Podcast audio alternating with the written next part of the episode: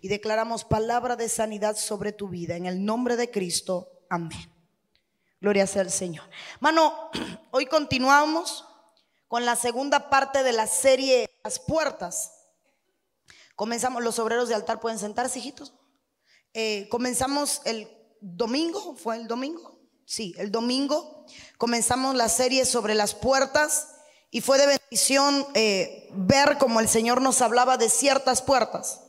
Por cuestión de tiempo no puedo hablar de las 10, ¿fueron 10? De las 10 puertas que hablamos eh, el culto pasado. Pero hoy, eh, ¿cuántas fueron? 10. Hoy quiero hablarle, quiero continuar. Y quiero continuar porque cuando uno construye, lo primero que uno trata de ponerle a la casa son puertas. ¿Verdad? Y a la puerta no basta con poner una puerta, la llena de pestillos. Yo he llegado a casas que son más difíciles de abrir que una caja fuerte. Pestillos arriba, pestillos abajo, un clavo por tal lado, un travesaño, una cadena con un candado, la reja con un candado, la puerta con otro candado. Porque la gente a la puerta le da seguridad. No basta con tener una puerta, sino con tener seguridad. Porque la puerta es acceso. Diga conmigo, la puerta es acceso. Vemos que cuando Babilonia toma cautivo al pueblo de Dios, destruye y una de las cosas que destruye son las puertas.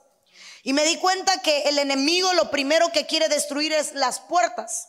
Porque la puerta es la entrada, la puerta es la salida, la puerta es un cambio de dimensión, la puerta es llegar a donde nunca se ha llegado. Y vemos que hay un hombre llamado Nemías quien restaura 12 puertas. Ahora, yo quiero hablarle de la puerta abierta. La puerta abierta dice Apocalipsis 3:8, yo conozco tus obras. Mira, he puesto delante de ti una puerta abierta que nadie puede cerrar. Porque tienes un poco de poder, has guardado mi palabra y no has negado mi nombre.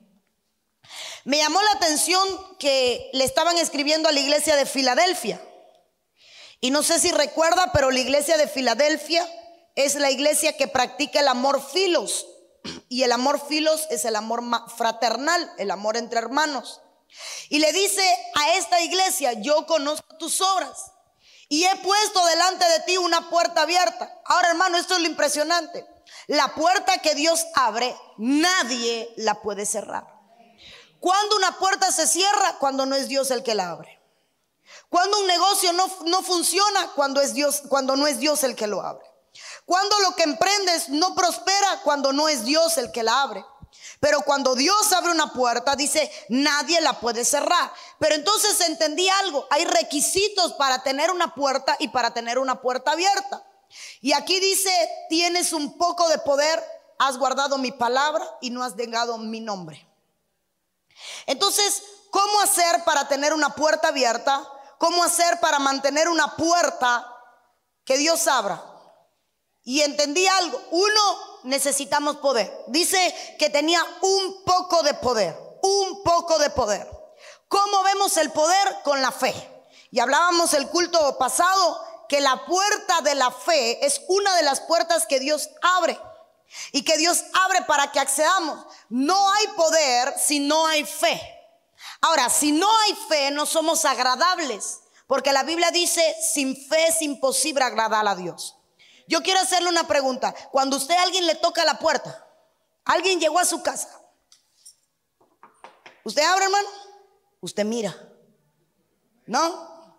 El que no tiene mirilla tiene la tablilla. Que tiene la contraseña. El de afuera no lo sabe, pero usted tiene su hoyito marcado. El hoyo de la mirilla. Si le conviene, abre. Y si no, no abre. Aquí no hay nadie así, hermano. Dios mío, es el que le debo y me viene a cobrar. Y de pronto silencio total. Hasta el perro que ya conoce la contraseña enmudece. Hermano, eh, llegaron los de los mosquitos. Hoy no fulmigo. Y hermano, usted no abre. Entonces, cuando miré esto, entendí algo. Hay que tener poder para examinar y para saber si podemos abrir o no ciertas puertas. La segunda condición es guardar la palabra. Guardar la palabra no es en la mente, es en el corazón.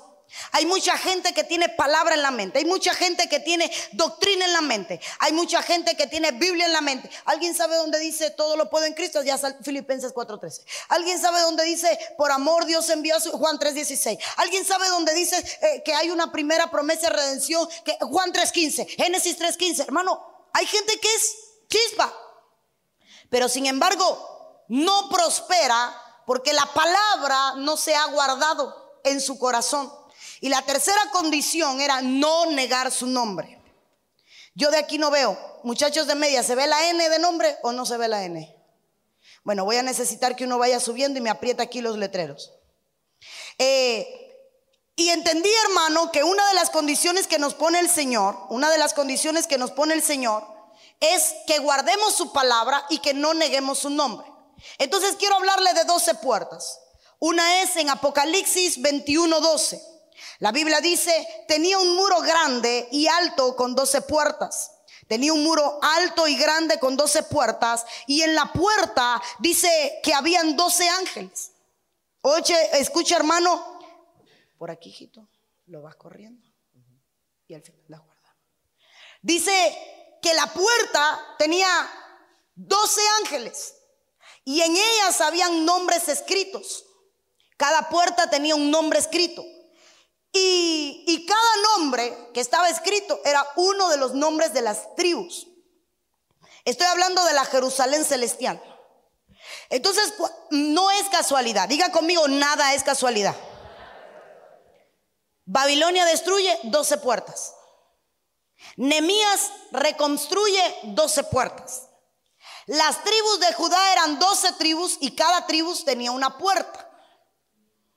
Cuando el Señor habla de la Jerusalén celestial, dice que la Jerusalén celestial tiene 12 puertas. En cada puerta hay un ángel. Y en cada puerta hay un nombre escrito que es el nombre de las 12 tribus. Entonces tendríamos que ver cuál es el misterio que hay con las puertas que Dios se encargó tanto de hablarnos de ella, tanto de hablarnos de las puertas.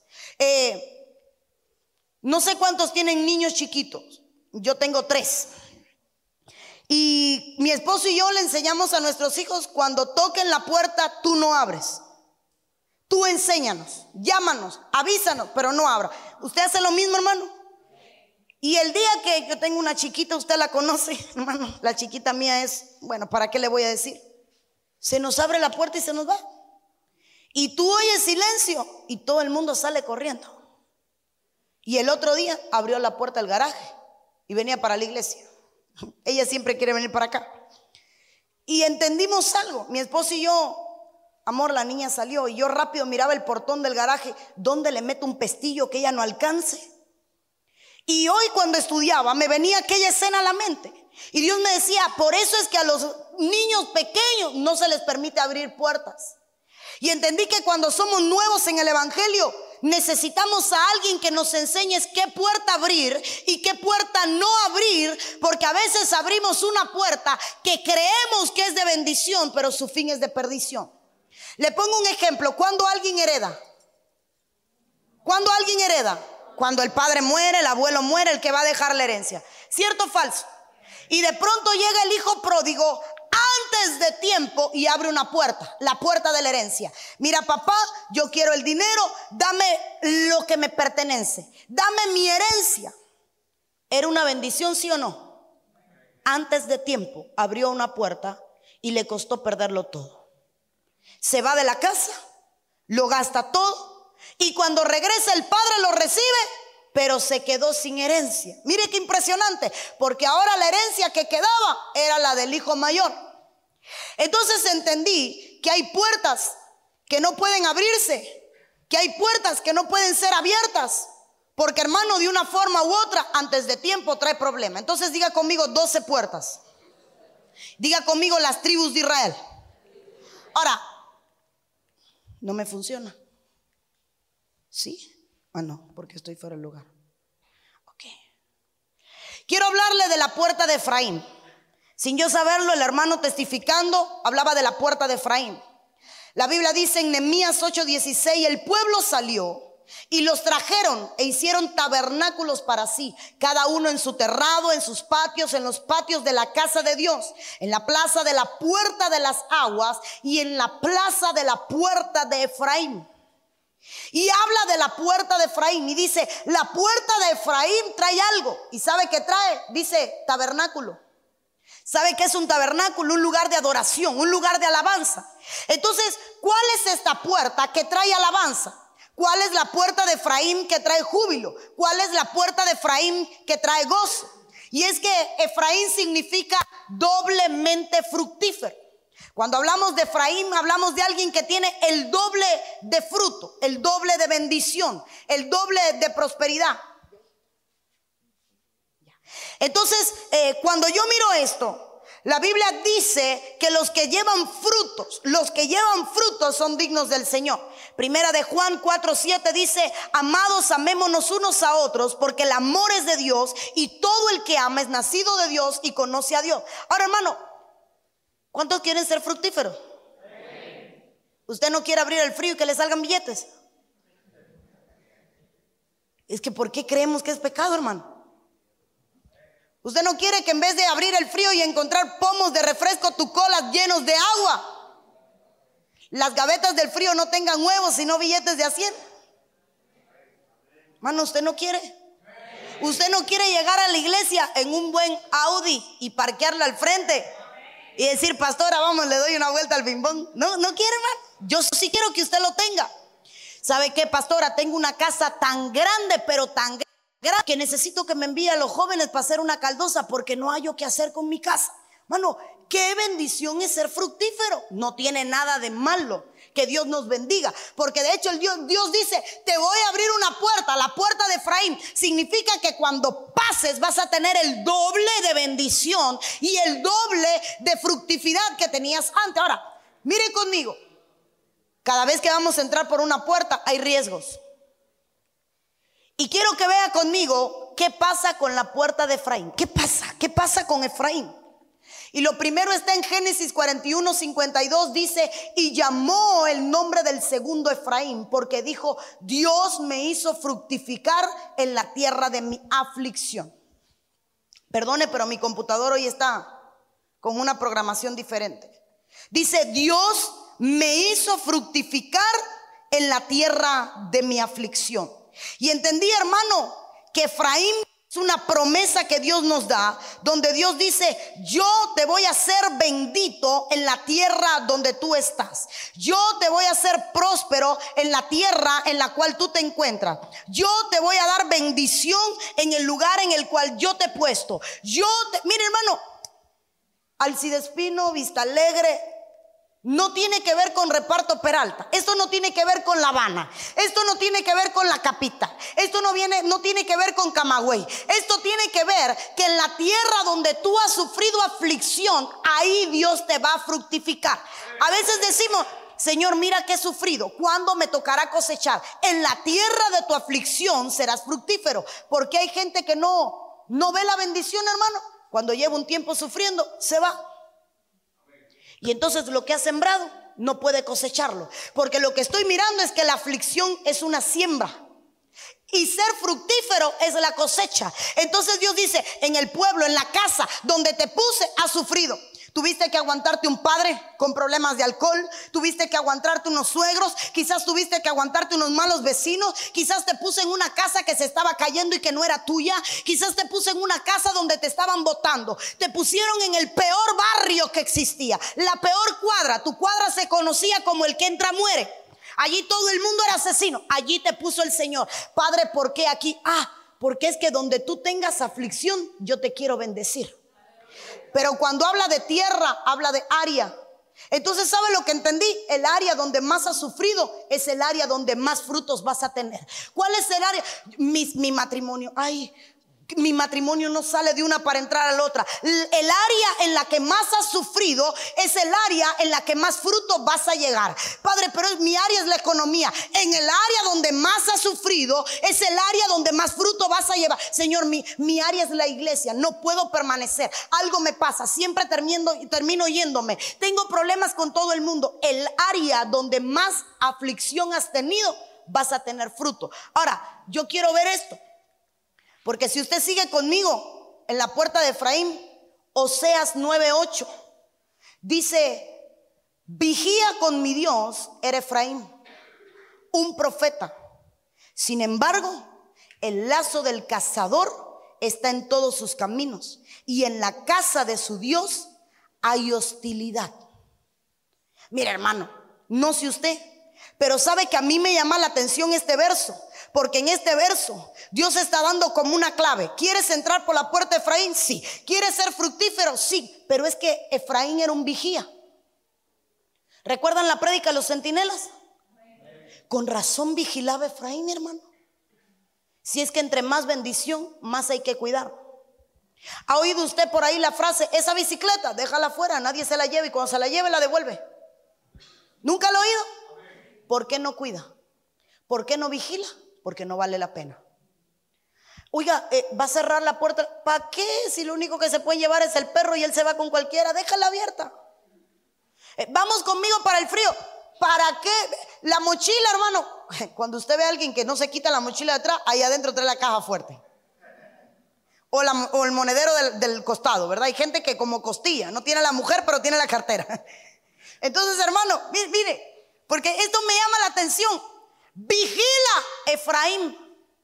Tienes bienes, vigílalos. ¿Cuál es tu bien más preciado? Tu matrimonio, vigílalo. ¿Cuál es tu bien más preciado? Tus hijos, vigílalo. ¿Cuál es tu bien más preciado? Tu economía, vigílala. ¿Cuál es tu bien más preciado? Tu ministerio, vigílalo. Dice, porque el lazo del cazador está en todos sus caminos. Hermano, es que si me trajeran una soga, yo se lo agradecería, pero como aquí no sé si hay sogas. Mire, dice Efraín vigila. ¿Cuántos vigilan su casa? Para yo avanzar, quiero, quiero darle un testimonio. Hace menos de un mes, pastor, que tenemos ventana. Hace menos de un mes tenemos ventanas y puerta. Ay, hermano, dormíamos sin puertas y sin ventana. Por la noche, si el perro ladraba, niño, tírate, ah, niño, tírate, ah, igual está ladrando. Niño, tírate, Ringo está ladrando. Hermano, me asomaba en la escalera. Y después me daba, ¿qué se van a llevar si no hay nada? Volviendo. Porque cuando uno no tiene puertas y ventanas, hermano, uno se siente desprotegido. Nunca se le ha olvidado cerrar y de pronto se despierta asustado y dejó la puerta abierta. Ay, Dios mío, nos pudieron. Y usted sale corriendo y empieza. ¿Qué es lo primero que hace? Gracias, Señor. Me guardaste los tres muebles estos que son balances sin ser balances, pero me los guardaste. Mano, es que qué hermoso. Pero ahora dice Efraín, diga conmigo el fructífero. Es que yo quiero que lo entienda. El que tiene mucha bendición. A ti Dios te ha prosperado. Ah, tienes que vigilar. A ti Dios te ha bendecido. Tienes que vigilar. A ti Dios te ha dado mucho. Tienes que vigilar. Al que más se le da, más se le demanda. Y en este momento Dios está diciendo, si eres un Efraín, tienes que vigilar. Si eres un fructífero, tienes que vigilar. Si eres alguien que tiene algo de valor, tienes que vigilar. Mira hermano, como la soga no llega y no puedo esperar por ella. Dice, ahí llegó la soga. Si suben dos, ya. ¿Para qué piensas si siempre vienen los mismos? La soga. Hazme dos nudos, uno en una punta y uno en otra. Eh, ¿Sabe qué es un profeta? Un profeta es el que ve. Hazle dos nudos, grandes, como si fueras a amarrar una, un caballo. sí, no, no puedes decir ni vaca. Michael, pero con ese nudo una hormiga. Como si fueras a enlazar un buey, mi hijo. Ok. Así, así, ábrelo, ábrelo. Imagínate que vas a ahorcar un elefante. No, no, ok, ponlo así. Dame acá aquella punta. Tú vas a ser Efraín y tú vas a ser el cazador. Donde quiera que Michael ponga un pie, tú le vas a poner el lazo. Donde quiera. Tú vas a tirarte. Tú lo vas a vigilar. Si él da un paso, ponle el lazo. Ahí. Ponle el otro. Si quieres dar la vuelta para que el de atrás se vea. Y coge el lazo. Mira, hermano. Dice el lazo del cazador, vigila Efraín. Mire, trata Michael de caminar. Qué difícil, ¿verdad? ¿Es difícil o no es difícil? Michael, ¿es difícil o no es difícil? Cuando tú eres fructífero, el enemigo vigila todos tus pasos para ver dónde te enlaza y te hace caer. El lazo de cazador está en todos sus caminos. Espérate, eh, sigue Michael, ve a ver si te enreda este. Un paso para el matrimonio, aquí te voy a enredar. Sigue caminando. Un paso para la economía. Aquí te voy a enredar. ¿Cuál es tu siguiente camino? ¿Qué plan tienes para prosperar? ¿Tienes un negocio, Efraín? Dale, que ahí está el lazo del cazador, esperándote para verte fracasar. ¿Por qué hago algo y todo me sale mal? Ah, porque el lazo del cazador está en todos tus caminos. Pero, pero si voy a la iglesia y también me sale mal, porque aún en la iglesia hay hostilidad. Gracias, hijito. Menos mal no te caíste. Mira, hermano, pero voy a la iglesia buscando y de pronto hasta en la iglesia yo problemas. Es que aún en la iglesia el enemigo trae su lazo, porque si eres un fructífero te tiene que enredar. Hay gente que tú no sabes que está a tu alrededor y que tiene un lazo para que cuando tú des un paso, enlazarte. ¿Qué vas a hablar con tus palabras? Te voy a atrapar. ¿Qué vas a decir con tus palabras? Te voy a atrapar. Dime, dime, ¿qué pensamientos tienes? ¿Tienes planes? ¿Tienes planes para el 2008? ¿Qué planes tienes? Y es porque es el lazo del cazador para ir delante de tus planes, para ir delante de tus proyectos, para ir delante de tus metas, porque como eres un fructífero y no estás vigilando, no ves al enemigo. Recuerda hoy lo que decía el Señor en la profecía. Ayuna y ora. ¿Y sabes lo que me venía a mí? Ah, vigía. ¿Por qué te sale mal? Dejaste el ayuno y la oración. Dejaste de, ayunar y de orar, ya no ves el lazo del cazador. Si es quiero hablarle, la puerta de Efraín dice Isaías 11, 13. Entonces se disipará, mira hermano, lo que hay en la puerta de Efraín, la envidia de Efraín. Y los que hostigan a Judá serán exterminados. Efraín no envidiará a Judá y Judá no hostigará a Efraín. No, quiero tocar el tema, pero porque es para el próximo culto. ¿Quién es Judá? Y Judá tiene una puerta. Entonces hay una guerra entre la puerta de Judá y entre la guerra de Efraín. Esa es la próxima prédica, la guerra de las puertas. La guerra de Judá contra la guerra de Efraín. La guerra de Judá es tú vas al frente, tú eres el primero, tú vas a, la cabeza, tú vas adelante. ¿Y cuál es Efraín? Todo lo que hagas va a dar fruto. Entonces el que va adelante empieza a tener problemas con el que no va adelante, pero es bendito. Mi hermano, a ver si usted me agarra. De pronto Judá dice, pero yo soy el primero, yo soy el que más hago, yo soy el que más me mato, yo soy el que más me sacrifico, yo soy el que más me entrego. Y viene uno atrás que es un Efraín y dice, pero todo lo que yo hago da fruto. Tú te matas haciendo negocios y nada prospera. Yo tiro una semilla y salen los espigas, como los frijoles del cuento que llegaban hasta el cielo. Así yo tiro un grano de maíz en el patio y de pronto recojo tamales, molidos, procesados y cocinados.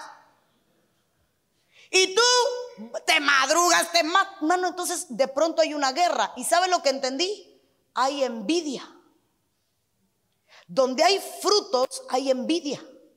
Cuando alguien es fructífero, envidia. Mire, usted es un arrastra chancleta y nadie tiene problema con usted. Empieza a tener tres pesos y de pronto, ah, hermano, se levanta la envidia y empieza a atacar. Cuando, hermano, cuando no tenías zapato, nadie hablaba de ti. Cuando no tenías que comer, nadie hablaba de ti. Cuando ni siquiera tenías para comerte una pastica de maní en una candonga, un peso, contaban los medios y las pesetas, nadie hablaba de ti. Pero ahora que sacas tu billetazo de a 100 para una pastica de maní, no tenemos cambio. Quédate con el vuelto. Ah, hermano. Ya usted se imaginó usted vendiendo la pastica, ¿verdad? hermano, se levanta la envidia. Toca al que está a tu lado y dile, si eres fructífero, va a haber envidia. Mano, si llevas fruto, va a haber envidia. Profetizas mejor que nadie, te van a envidiar. Danzas mejor que nadie, te van a envidiar. Cantas mejor que nadie, te van a envidiar. Tocas el bajo mejor que nadie, te van a envidiar. De pronto te tocas tu trompeta mejor que nadie, te van a envidiar. Porque cuando alguien es fructífero, se desata la envidia. ¿Contra qué tienes que pelear, hermano? Contra la envidia. Vas a entrar por la puerta de Efraín, mm, pelea con la envidia. Pelea con la envidia. porque te van a envidiar. Mire, otra característica de la puerta de Efraín está en Oseas 6:4. ¿Qué haré contigo, Efraín? ¿Qué haré contigo, Judá? Una vez más, la guerra entre Judá y Efraín. Porque vuestra lealtad es como nube matinal y como el rocío que temprano desaparece. Ahora le hablan a, Efraín y le dice, Efraín, eres fructífero, tienes dinero, te envidian, eres un hombre bueno, Efraín, todo lo que haces da fruto. Mano, yo creo que ese siembra una semilla de mango y recoge batido enlatado. Es un hombre muy fructífero. Y ahora de pronto dice, pero tienes problema con tu, con tu lealtad. ¿De qué te sirve tener tanto si no diezmas? ¿De qué te sirve tener tanto si no le eres leal a Dios con tus ofrendas? Padre, gracias, me has hecho fructífero. ¿Y tu lealtad dónde está? Vienes y buscas a Dios cuando hay problema, pero tu lealtad es como una nube matinal, solo en la mañana, como la neblina, solo en la madrugada. Tan pronto levanta el día, se te olvidó serle fiel a Dios. Padre, sácame de esto. Ahora sí, Señor, estoy con el lazo del cazador hasta el cuello. El lazo del cazador me persigue en mi trabajo, me persigue en mi vida, me persigue en mi matrimonio. Ya no puedo seguir avanzando. Y el Señor dice, hey, ¿y tu fidelidad? ¿Y tu lealtad? ¿Cuántas veces te he librado? Y todavía no veo la lealtad. Hermano, es que eres como la nube matinal. Eres como la neblina, dice otras versiones solo en la mañana y tan pronto levanta el día, se te olvidó Dios. Entonces los fructíferos tienen un problema. Se olvidan que es Dios el que le da los frutos. Se olvida que es Dios el que bendice. Se olvida que es Dios el que te hace prosperar. Te olvidas que es Dios. Por eso dice el Señor, no te olvides de ninguno de los beneficios que he hecho contigo. No olvides de dónde te saqué. No olvides lo que eras. No olvides cómo te preservé. Porque estoy demandándote lealtad. ¿Cómo entras por la puerta de los fructíferos? ¿Cómo pasas a ser doblemente fructífero? Ah, hermano, fácil. Dile al que está a tu lado, cuida tu lealtad con Dios.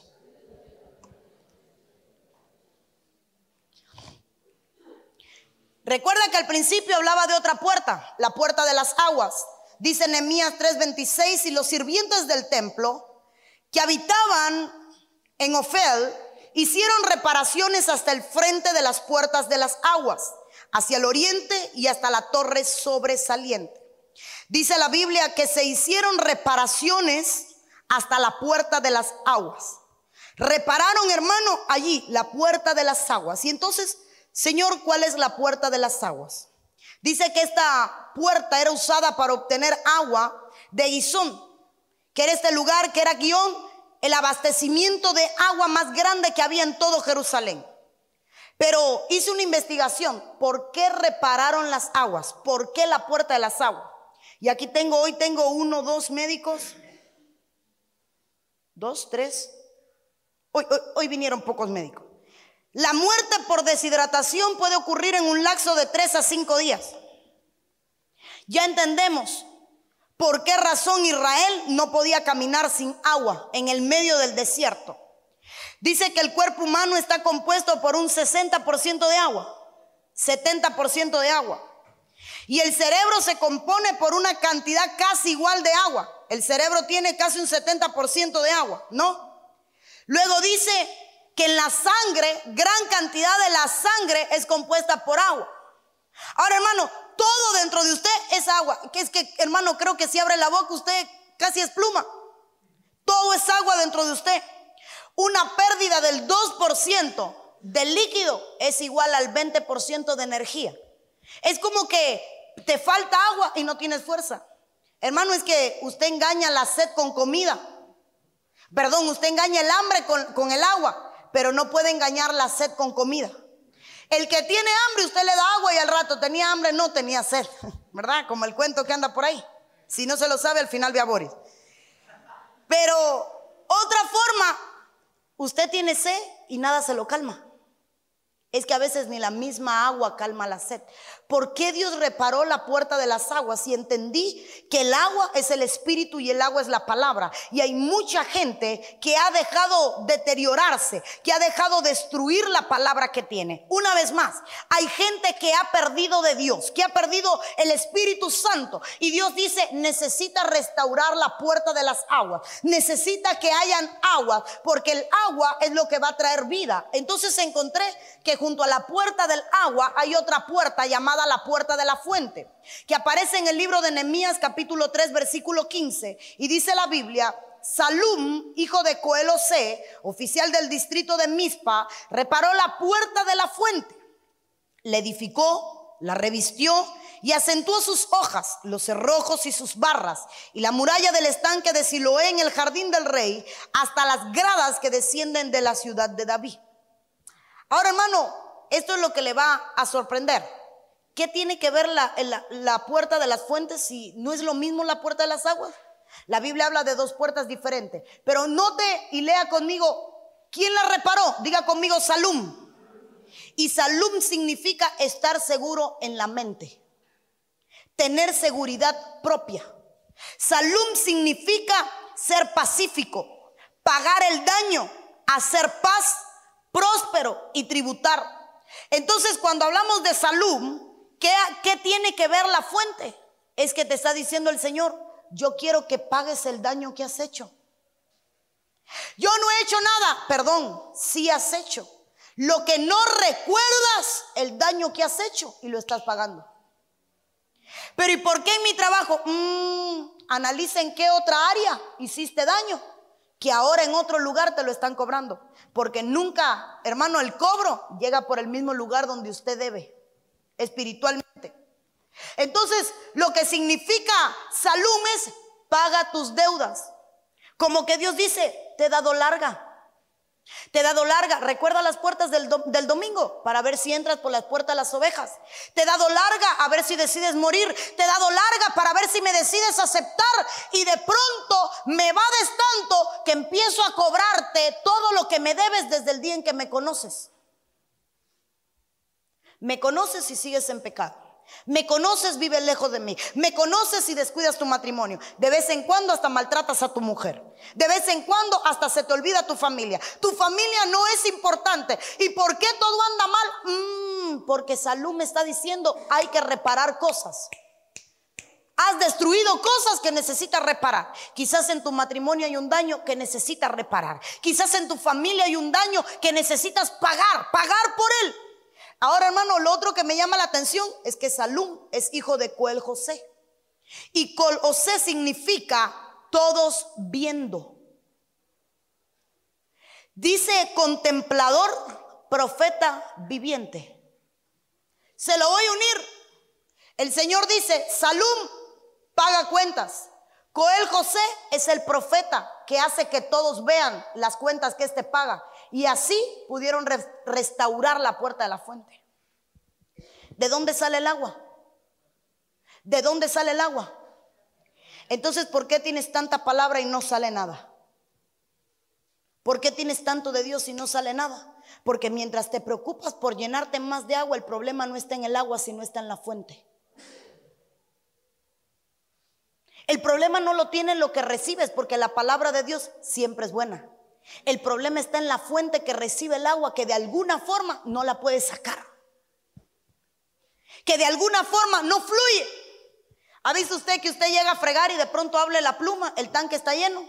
Pluma, pila, grifo, no sé de qué forma, pero alguna es. Y usted habla la, la pluma, la pila, el grifo y no sale el agua. Y usted mira, sabe que el tanque está lleno y usted necesita el agua y no hay agua y busca un plomero y busca a alguien porque necesita agua. ¿Sabes qué?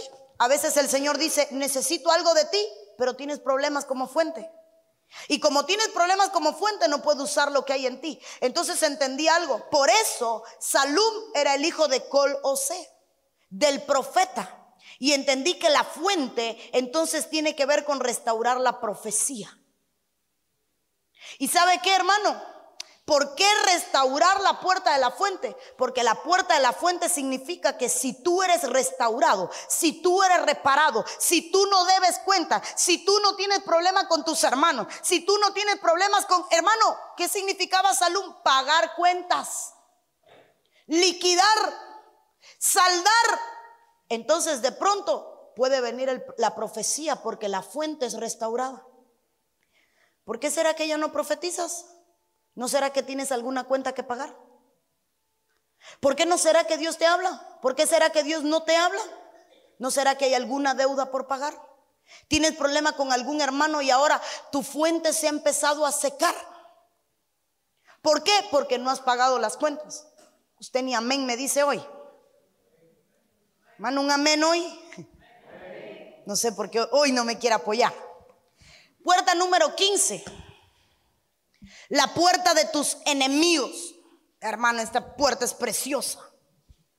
Dice Génesis 22, 17, de cierto te bendeciré grandemente y multiplicaré en gran manera tu descendencia, como las estrellas del cielo y como la arena en la orilla del mar, y tu descendencia poseerá la puerta de sus enemigos. Entonces Dios empieza a bendecir a Abraham. Ya para que se ubique, la promesa se la dan a Abraham. Y siempre hemos hablado, el Señor aumentará tu descendencia como las estrellas, como la arena del mar. Pero esta última parte en la promesa, y, poseerán la puerta de tus enemigos. Entonces, hermano, voy a ubicarlo en tiempo y espacio. El Señor le dice a Abraham, Abraham, tu hijo ha tomado mi lugar, entrégamelo. Abraham, Isaac, tu hijo, yo sé que tú lo amas, que es tu vida, pero ahora te digo, entrégamelo. O me lo entregas o te lo quito. Y Abraham lo prepara todo para ir a sacrificar lo que tomaba el lugar de Dios. Y cuando sube al monte, dice que hace un altar. ¿Recuerda cuando predicábamos de los altares? ¿Para qué es un altar? Para morir. Y prepara un altar y sobre aquel altar pone a su hijo para darle muerte. Yo no sé aquí cuántos son padres, pero a mí me cuesta entender que Dios le haya pedido un hijo para matarlo. Yo no sé si así de obediente fuera usted. Si Dios le dijera mañana, ni me atrevo a decirle el nombre de su hijo. Fulano, entrégame a Mengano. Pero Señor, es más, en el altar aquí, entrégamelo. Padre, ¿no, ¿no habrá una forma de que pague yo por mi hijo? No, no, no, quiero a tu hijo. Hermano, es que lo leemos fácil, pero no nos ponemos en el lugar de Abraham. Entrégame, hermano, usted cumpliría una orden cuando Dios le dijera, dame lo que más ama. Deshácete de lo que más amas. Hermano, es fuerte. Que e, es que hay veces que son cosas buenas y se convierten en estorbo para Dios. Entonces yo he entendido que para que algo no le sea estorbo a Dios, tiene que estar en segundo lugar para que Dios ocupe el primero. Todo lo que está en segundo lugar, para Dios no tiene problema. Ah, pero cuando empieza a ocupar el número uno, Dios dice, te lo voy a quitar. Y ahora Abraham sube y hace un altar. Y cuando hace un altar, Dios comienza a hablarle y le dice, Abraham, tus hijos van a poseer la puerta de tus enemigos por cuanto me obedeciste. Qué importante es poner a Dios en primer lugar. ¿Sabe por qué? Porque nos da la puerta de nuestros enemigos. Ahora, ¿cuál es la puerta de nuestros enemigos? Y quiero compartirle con usted Josué 7:13. La Biblia dice, levántate, consagra al pueblo y di consagraos para mañana, porque así ha dicho el Señor Dios de Israel. Hay anatema en medio de ti, oh Israel. No, mira hermano, no podrás hacer frente a tus enemigos hasta que quites el anatema que hay en medio de vosotros. ¿Y por qué será que no me dan la cara? Mira que los desafío para que vengan y me lo digan a mí. ¿Por qué será que los enemigos no se paran delante de mí? Ah, ¿no será que hay anatema? ¿No será que hay algo en tu vida que detiene el fluir de Dios? ¿No será que hay algo en tu vida que se ha vuelto un estorbo y que se ha metido en tu campamento, en tu casa, en tu hogar, en tu vida? Y ahora Dios dice, no puedes hacerle frente a tus enemigos porque hay algo que te es estorbo. Hay algo que te impide pasar la puerta de que tus enemigos tú los vas a poseer. Y es que hay cosas que tienes ocultas. ¿Recuerda el anatema? ¿Qué era el anatema? Le quitaron aquel manta moneda y lo enterraron. De pronto hay cosas que ni tú sabes, pero que están guardados en lo más profundo de tu corazón y son anatema. Y Dios dice, con anatema no vas a poderte enfrentar. Mira hermano, a mí me ministró esta palabra, porque ¿de qué te sirve hacer guerra espiritual si tienes anatema y no puedes enfrentarte a tu enemigo?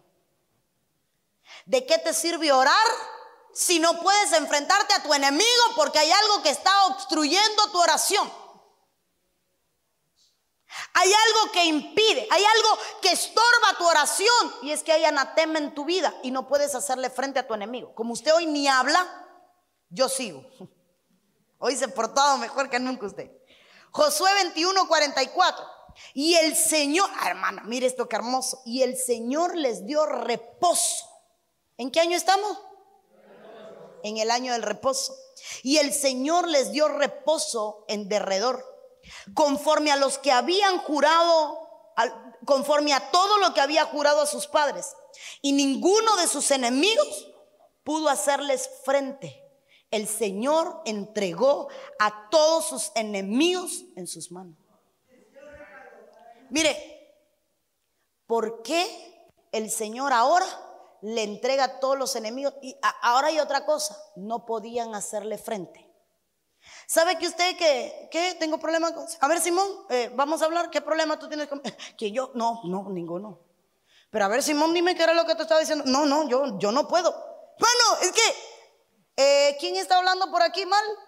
Hermana Maylin, usted está murmurando. Venga, déme la cara, dígame qué está usted diciendo. ¿Quién yo? No, yo no dije nada. Porque es que ahora de pronto los enemigos a los que no podía hacerle frente, ahora ellos no le hacen frente a él. Y es que el Señor dice, entraste en el reposo. Entraste en el reposo. Y por entrar en el reposo, hermano, recuerda que ocurre en el reposo los que estuvieron en los primeros meses del año o en el primer mes del año, pues los primeros estamos todavía. ¿Qué predicábamos? ¿Qué hace el Señor en el reposo? Te quita cargas, ¿recuerda? Entonces ahora dice el Señor, ¿qué te descarga? te lo voy a quitar. ¿Qué te quita el sueño? Te lo voy a quitar. ¿Qué te molesta? Te lo voy a quitar. Hay cosas que tú amas y que te duelen y que Dios te va a tener que quitar si no empiezas a reposar en Él. Y sabes, es que Dios se las arregla para hacer reposar a la gente de una forma increíble. No sé usted, pero yo quiero que ninguno de mis enemigos me pueda hacer frente. Hermano, ¿sabe qué? Me venía a mi mente Salmo 23. Y tú preparas mesas para mí en presencia de mis enemigos. ¿Recuerda el Salmo 23? Jehová es mi pastor, nada me faltará en lugares de delicados pastos, me hará descansar, reposo. Junto a aguas de reposo me pastoreará, me guiará por sendas de justicia por amor de su nombre. Aunque ande en valle de sombra de muerte, no temeré mal alguno porque tú estarás conmigo. Tu vara y tu callado me infundirán mesa. Y luego viene y dice, preparas o aderezas, dice la reina Valera, mesa delante de mí en presencia de mis angustiadores. Entonces el Señor dice, ¿sabes qué? Tus angustiadores van a estar en hambre y a ti te voy a poner mesa con banquete. Tus angustiadores van a tener necesidad y a ti te voy a dar la victoria. Tus angustiadores van a tener como los de Baal que sajetearse para invocar a sus dioses y tú tan solo vas a decir, manda fuego, Señor, y fuego va a venir. Hermano, yo quiero entrar por la puerta de mis enemigos. Yo quiero poseer la puerta de mis enemigos. Yo quiero que cuando mis enemigos digan mi nombre, tan solo de mencionar el nombre, digan, mm, ahí está Dios. Mm, eh, en, el, trabajo, vamos a ver qué hacemos para quitarle a Simón la plaza, porque Simón está de estibador en el lácteo y hay que ver cómo le tumbamos la bolsita de leche, el pedacito de queso, y de pronto hay uno que no es nada y que es portero y que quiere el poquito de leche. Hagamos una trampa, vamos a meterle a Simón una bolsa en la cartera, pero cuando van a abrir la carpeta, la bolsa de yogur no entra. ¿Y cómo será que no entra? Y de pronto el jefe los coge. ¿Y qué pasó? Y Simón hay ajeno, porque es que cuando tú entras, cuando tú posees la puerta a tus enemigos, tus enemigos no pueden planear nada contra ti. La Biblia dice, por un camino vendrán contra ti, pero por siete huirán delante de ti. Caerán a tu lado mil y diez mil a tu diestra, mas a ti no llegarán. Se levantarán, hermano. Es más, dice la Biblia, serán confundidos tus enemigos ¿Usted se imagina que tu enemigo se mate al mismo creyendo que eres tú? Eso es la promesa. Solo por tener la puerta de los... ¿Cómo se posee la puerta de los enemigos? Obediencia. ¿Cómo se posee la puerta de los enemigos? Obediencia. Dice jueces 5:31, así perezcan todos tus enemigos, oh Jehová, mas sean los que te aman como la salida del sol en su fuerza. Y el país tuvo descanso igual a reposo por 40 años. Así perezcan tus enemigos. Pero los que te aman van a ser como la salida del sol. ¿Sabe cómo sale el sol? Con toda su fuerza. Desde el piso se levanta el sol. Bueno, aparentemente porque él no cae al piso. Pero cuando usted mira, aparece un sol que se levanta tras montaña, se levanta en medio de la oscuridad y a medida que se levanta la oscuridad comienza a disiparse. Y ahora dice el Señor, así como el sol sale, así te va a pasar si me amas. Y no solo eso, te voy a traer reposo a ti y a los tuyos. Voy a hacer que... ¿Y sabe, hermano, qué significa el número 40? Prueba. Ahora viene el Señor y dice, ¿me amas? Te voy a dar descanso, te voy a dar reposo en medio de la prueba. Me amas, te voy a dar descanso en medio de la prueba. Me amas, en medio de tu problema te voy a hacer estar tranquilo. Me amas, van a estar planeando contra ti, pero tú estarás en reposo. Me amas, tendrán planes para destruirte, pero a ti te tendré en reposo. Solo ámame. Mano, solo ámame. ¿Sabe, ¿Sabe, hermano, qué me venía a la mente? Es que hay tanto que hablar. ¿Qué pasó con Israel? 40 años en el desierto. Reposo de 430 años de esclavitud. 40 años de reposo en medio de la prueba. Dígame qué le faltó en medio de la prueba, hermano. ¿Qué tipo de prueba es ese que pasó Israel? No se gastaba la ropa, no se gastaban los zapatos. Columna de nubes durante el día. ¿Para qué la columna de nubes tapaba el sol, hermano? No se deshidrataban los hijos del bendito Dios. Por la noche columna de fuego que pasa en el desierto, las temperaturas aumentan y el, eh, perdón, disminuye y el frío empieza, hermano, a ponerse. Y entonces por la noche el Señor le ponía columna de fuego, ni frío ni calor. Eh, ¿Tienen sed? Háblale a la peña. Hasta de las piedras botaba el agua, hermano. ¿Tienen hambre? Salgan las mañanas al campo, van a dormir y cuando se levanten, hermano, aquel se está respirando y sobre la carpa oyen, papá, mujer, ¿y eso qué es? Nada, ese es el maná que hoy llegó más temprano. Salían del campamento, el piso lleno de maná, hermano. Se cansaron del maná, carne. Yo no entiendo qué tipo de prueba era esa. Comida, pan de ángeles, agua de Cristo. No se, no se no se gastaban los zapatos, no se gastaba la ropa, no tenían calor, no tenían frío y de día y de noche Jehová iba con ellos. No, no entiendo qué tipo de prueba. ¿Sabe lo que entendí? Es que era el desierto, era un reposo. Hay pruebas que Dios te pone para que tú aprendas a reposar en Él. Hay pruebas que Dios te pone para que tú empieces a decir, espérate Señor, algo pasa. Esta prueba no me falta la comida, en esta prueba no me has quitado mi alimento, en esta prueba no me ha faltado palabra, en esta prueba sí he llorado, sí he sufrido, sí no he podido dormir, pero algo me pasa y es Dios diciéndote, aún en tu desierto yo estoy contigo, aún en tu situación yo te he dado la puerta de tus enemigos porque tú me amas, aún los que te persiguen tienen que retroceder porque tú me has puesto a mí en primer lugar. ¿Qué importa? Hermano, deme un amén un poco más fuerte. Amén. ¿Está muy fuerte la palabra? No, hermano. Está linda. Éxodo 13, 23 es la segunda parte. Hay que viajar la tercera, la guerra de las puertas. Éxodo 12, 23 dice la Biblia, bendito Dios. ¿Hay preguntas? Para yo ir sabiendo qué hago con el tiempo. ¿No hay preguntas? Nadie quiere preguntar hoy. Éxodo 12, 23. Pues el Señor pasará para herir a los egipcios. Y cuando vea la sangre en el dintel y en los dos postes de la puerta, el Señor pasará a lo largo de largo aquella puerta y no permitirá que el ángel destructor entre en vuestras casas para heriros. Usted sabe que Israel para soltarlo recibió diez pruebas, diez plagas. Y lo último era la muerte de los primogénitos. Entonces, eh, la casa en la que ellos vivían tenía una puerta, pero esa puerta no estaba marcada. Escuche esto. Y el Señor le dijo, el destructor se va a soltar y vendrá sobre todo primogénito. Si no hay marca de la sangre del cordero sobre tu puerta, el enemigo podrá entrar. ¿Por qué es que el enemigo ha entrado a tu casa? Porque falta Cristo. ¿Por qué es que el enemigo ha entrado a tu trabajo? Porque en tu trabajo falta Cristo. Cuando la sangre, cuando la sangre del cordero que tipificaba a Cristo, sombra y figura del sacrificio Nuevo Testamento, esté sobre tu puerta, Jehová no permitirá que el destructor llegue. Por eso es que dice el Salmo 91, plaga no tocará tu morada, pero no es para todo el mundo. Yo veo hasta impíos diciendo, plaga no tocará mi... No, hermano, ¿a qué morada no tocará la plaga? Aquellos que tienen la sangre sobre la puerta. En esta casa la prioridad es Cristo. ¿Sabes qué? Búsquenme un cartel. En esta casa, en la puerta, ahí lo voy a pegar. Yo soy de Cristo. En esta casa voy a pegar. Jehová es mi pastor, nada me faltará. Que cuando venga el que venga, sepa que hay una marca.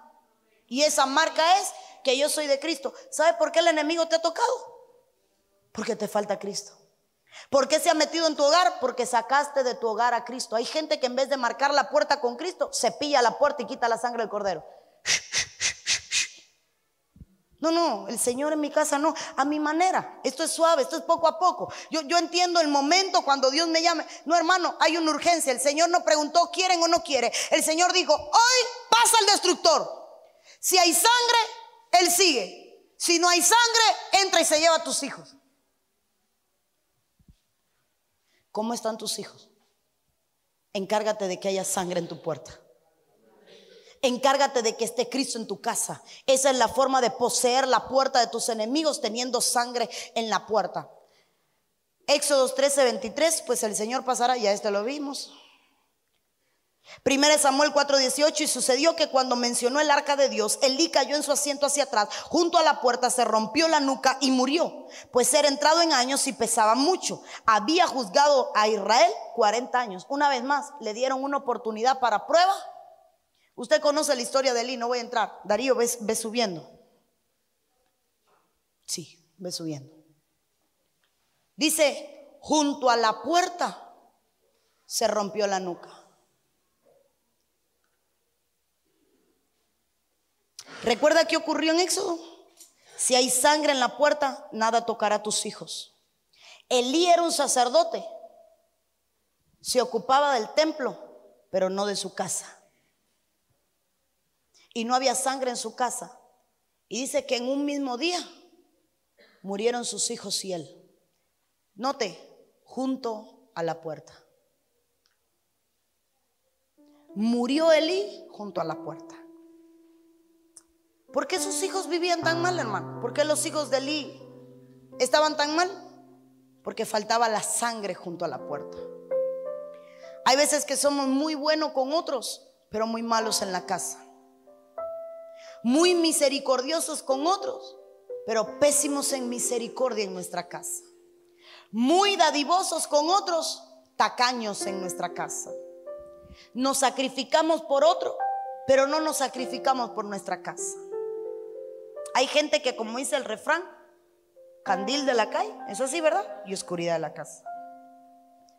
Y hay gente que todo para afuera, pero en la casa falta Cristo. En la casa falta Cristo. Y Dios dice, hey, el lazo del cazador, ahora uno, la primera puerta, la de Efraín. Te ha alcanzado, porque se te ha olvidado que te han envidiado y has dejado de vigilar. ¿Recuerda? Efraín era vigía. Has dejado de, vigilar los tuyos. Tienes el control de todo menos el control de tu casa. Llegas a tu casa y no sabes si hay comida o si no hay. Llegas a tu casa, no sabes si algo se rompió o no se rompió. Descansas en tu esposa, descansas en tu esposo. De pronto no guardas lo tuyo y lo tuyo empieza a sacudirse. Porque es Dios diciéndote, puedes cuidar tu casa tan solo teniendo a Cristo. Tan solo metiendo a Cristo dentro de tu hogar, tu casa será cuidada. Dice el 4.18, no, ya se lo leímos. Dios mío, No puedo, hermano. Una vez más me quedo sin terminar las puertas. Eh, Samuel, primer, segunda de Samuel 13, 17. Llamó pues a su criado que le servía y le dijo, echa a esta mujer fuera de aquí y cierra la puerta tras ella.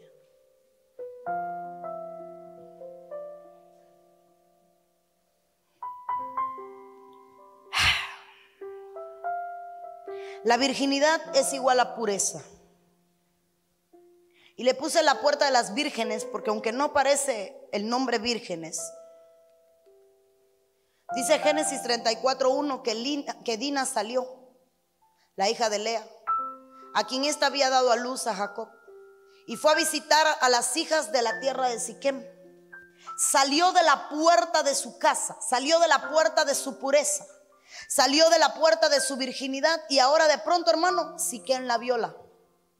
En el verso anterior, Admón viola a su hermana Tamar y tras ella cierra la puerta. ¿Recuerda lo que dice? Cierra la puerta.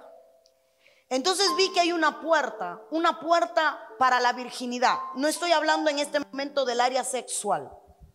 Lo quiero llevar a lo espiritual. Y si no quiero una base espiritual, aquí se la doy Mateo 25, 10, la parábola de las 10 vírgenes. Y entonces ellas iban a comprar, vino el novio y las que estaban preparadas entraron con él al banquete de la boda. Y se cerró la puerta. Tamar pierde la virginidad, se cierra la puerta. Dina pierde su virginidad y se le entregan a Siquem, se cierra la puerta. Entonces hay veces que perdemos nuestra pureza y hay puertas que empiezan a cerrarse. Esa pureza espiritual de venir y decirle al Señor, heme aquí, ya no, y ahora es con malicia, está cerrándote la puerta. La iglesia es una virgen.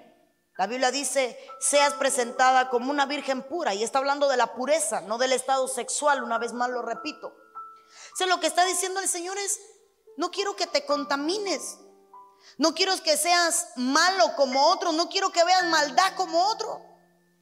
Te quiero, quiero preservarte porque quiero que tu inocencia sea cuidada. Eh, hoy hay muchos niños diferentes. Mi hija Lele está en preescolar, en preescolar, usted la conoce. Y en, en, el aula de ella, una niña, hermano, estoy hablando de niños de 5 años, se subió la falda y se bajó el bloomer frente a todo un aula.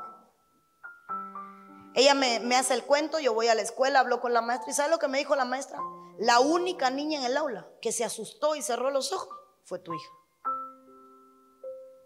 Y a la maestra le llamó la atención que mientras los niños se rieron de la desnudez de aquella, mira, se volvió loca, mírala.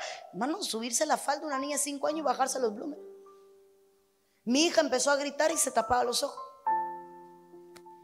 Y la maestra me dijo, se ve que en la casa hay algo diferente. Una maestra, hermano. Y yo entendí que la pureza se enseña. La pureza se enseña. La pureza se aprende. Y no me da tiempo la puerta de Benjamín, no me da tiempo. Ahí me quedo. Yo quiero enseñarle que hay una puerta, la puerta de la Virgen o la puerta de la pureza. Dice la Biblia que la sangre de Cristo nos hace puros. Entonces, entremos por la puerta de nuestros enemigos mientras Adulam sube. Y el Señor quiere darte ese reposo. Mire, en esta noche yo quiero ministrarle. Y quiero ministrarle porque el Señor quiere darte reposo. El Señor te dice en esta noche, Quiero que tengas la puerta de tus enemigos. Quiero que tus enemigos te vean y retrocedan delante de ti. Quiero que tus enemigos te vean y digan, mm, ahí hay uno, ahí hay uno que viene de parte de Dios. Solo Dios puede entregarte la puerta de tus enemigos.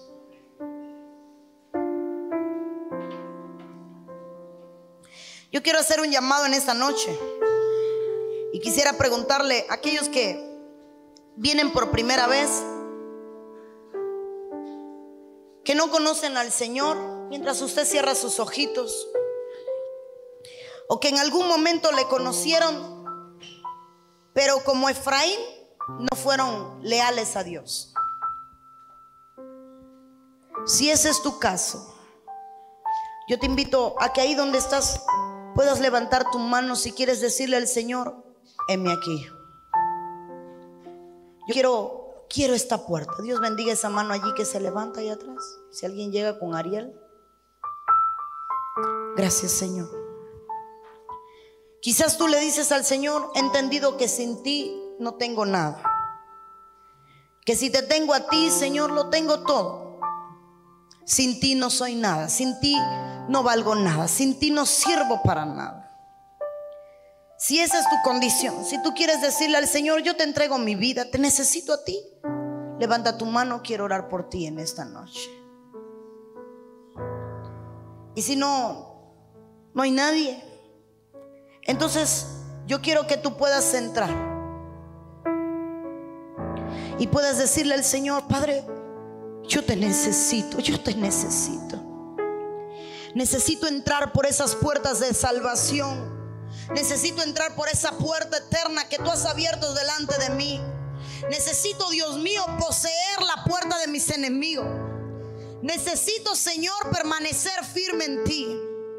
Porque te necesito, te necesito, te necesito. Te necesito, Señor, te necesito, Señor. Sin ti no puedo nada, sin ti no soy nada. Sin ti no puedo lograr nada.